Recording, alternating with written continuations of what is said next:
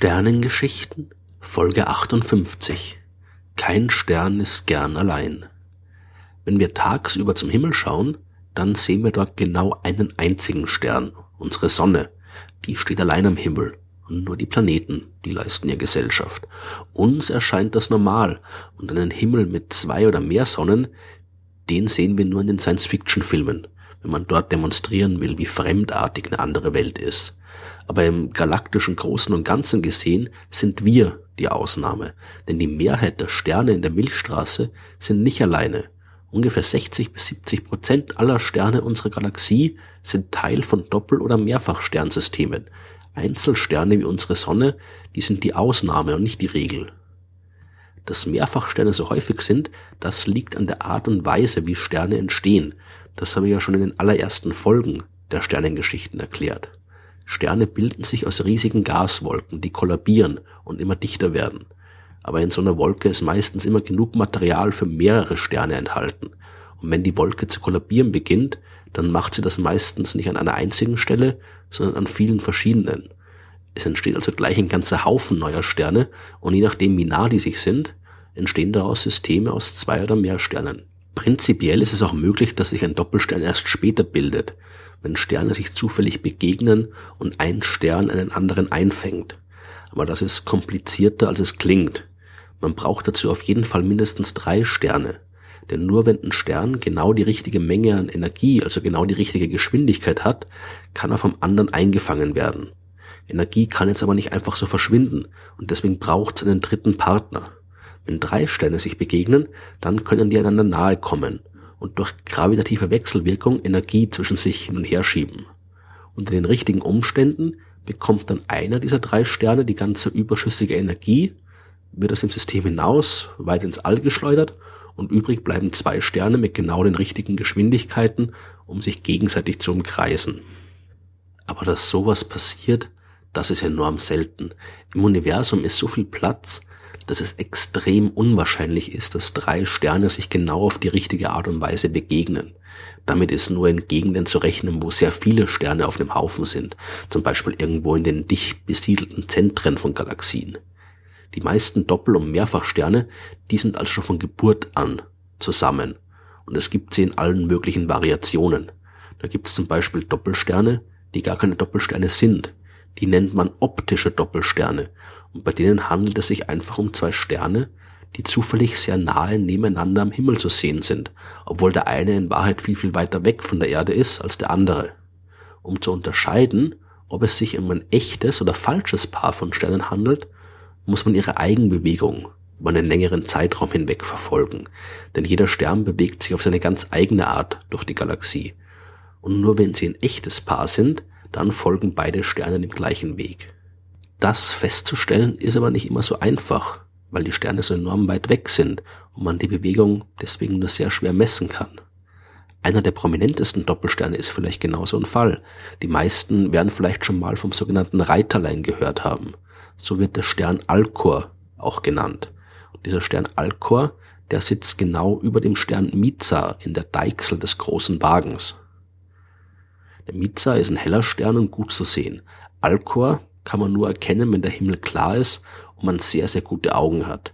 Wir wissen, dass beide Sterne knapp drei Lichtjahre voneinander entfernt sind.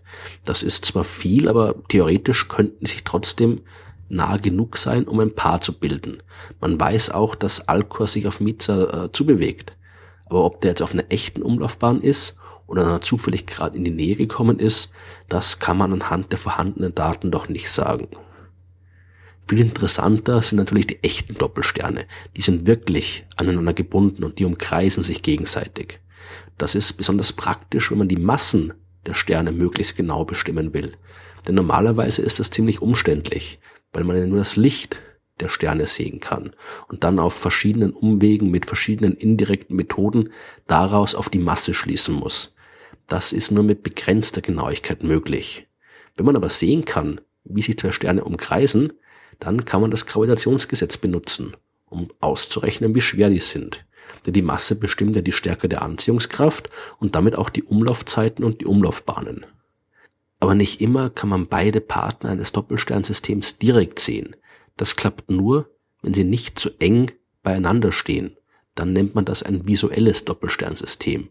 Aber oft sind die Sterne eben so knapp beieinander, dass man sie selbst mit dem großen und besten Teleskopen nicht mehr räumlich auflösen kann.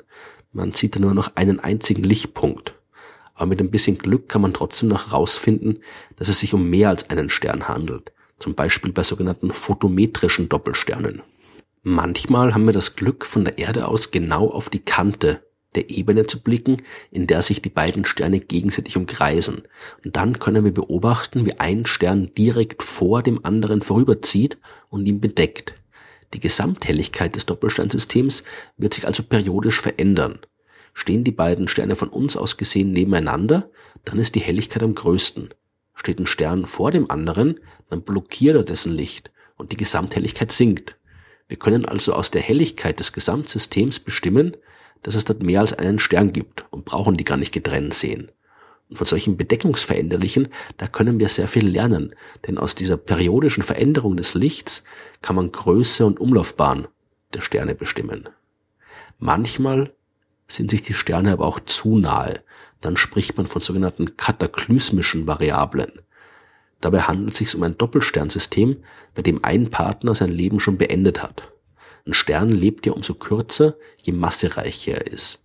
Sind die beiden Sterne in einem System also unterschiedlich schwer, dann wird dem einen vor dem anderen der Brennstoff ausgehen.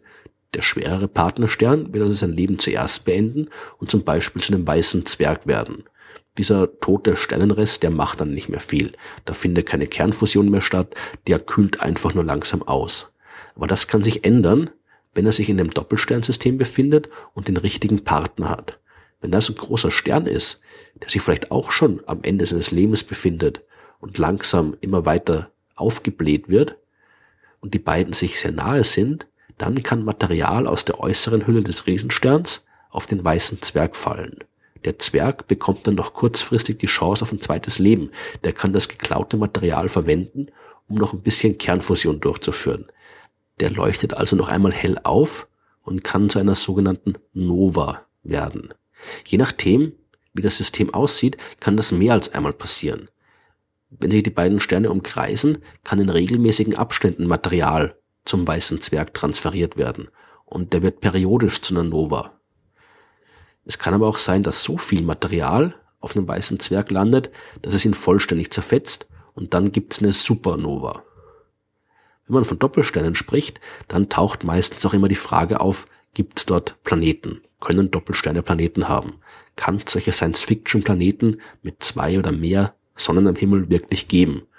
Und die Antwort lautet ja, das kann es geben. Es gibt zwei Möglichkeiten, wie Planeten in Doppelsternsystemen existieren können. Ein Planet kann nur einen der beiden Sterne umkreisen. Das nennt man S-Typ nach Satellit, also ein Satellittyp. Und dabei wird vorausgesetzt, dass der zweite Stern weit genug weg ist, um die Bahn des Planeten nicht zu stören. Das ist durchaus realistisch, und es gibt viele Doppelsternsysteme, bei denen die beiden Sterne viele hundert oder tausend astronomische Einheiten voneinander entfernt sind, also hundert oder tausendmal weiter weg, als es die Erde von der Sonne ist. Je nach Masse der Sterne reicht es aber auch schon, wenn die nur ein paar Dutzend astronomische Einheiten voneinander entfernt sind, damit ein Planet vom S-Typ nicht gestört wird. Ein Planet kann aber auch beide Sterne auf einmal umkreisen. Stehen die beiden Sterne nahe beieinander und ist der Abstand zwischen den beiden Sternen und dem Planet groß genug, dann spürt der Planet nur die kombinierte Gravitationskraft beider Sterne. Und für den fühlt sich das so an, als wäre er nur ein einziger Stern. Solche Planeten gehören zum P-Typ, dem planetaren Typ. Und auch die können sich auf stabilen Bahnen bewegen. Und das tun die auch. In den letzten Jahren haben Astronomen sowohl Planeten vom P-Typ als auch Planeten vom S-Typ tatsächlich entdeckt. Nur Planeten, die abwechselnd um den einen und dann um den anderen Stern laufen, die kann es nicht geben. Solche Bahnen wären nicht stabil und die Planeten würden dabei schnell in einen der beiden Sterne stürzen oder aus dem System geworfen. Die Planeten sind also überall. Die gibt's bei Mehrfachsternsystemen genauso wie bei Einzelsternen wie unserer Sonne, obwohl die ja vielleicht auch einen Partnerstern hat den wir bis jetzt einfach nur übersehen haben. Aber das ist wieder eine ganz andere Geschichte.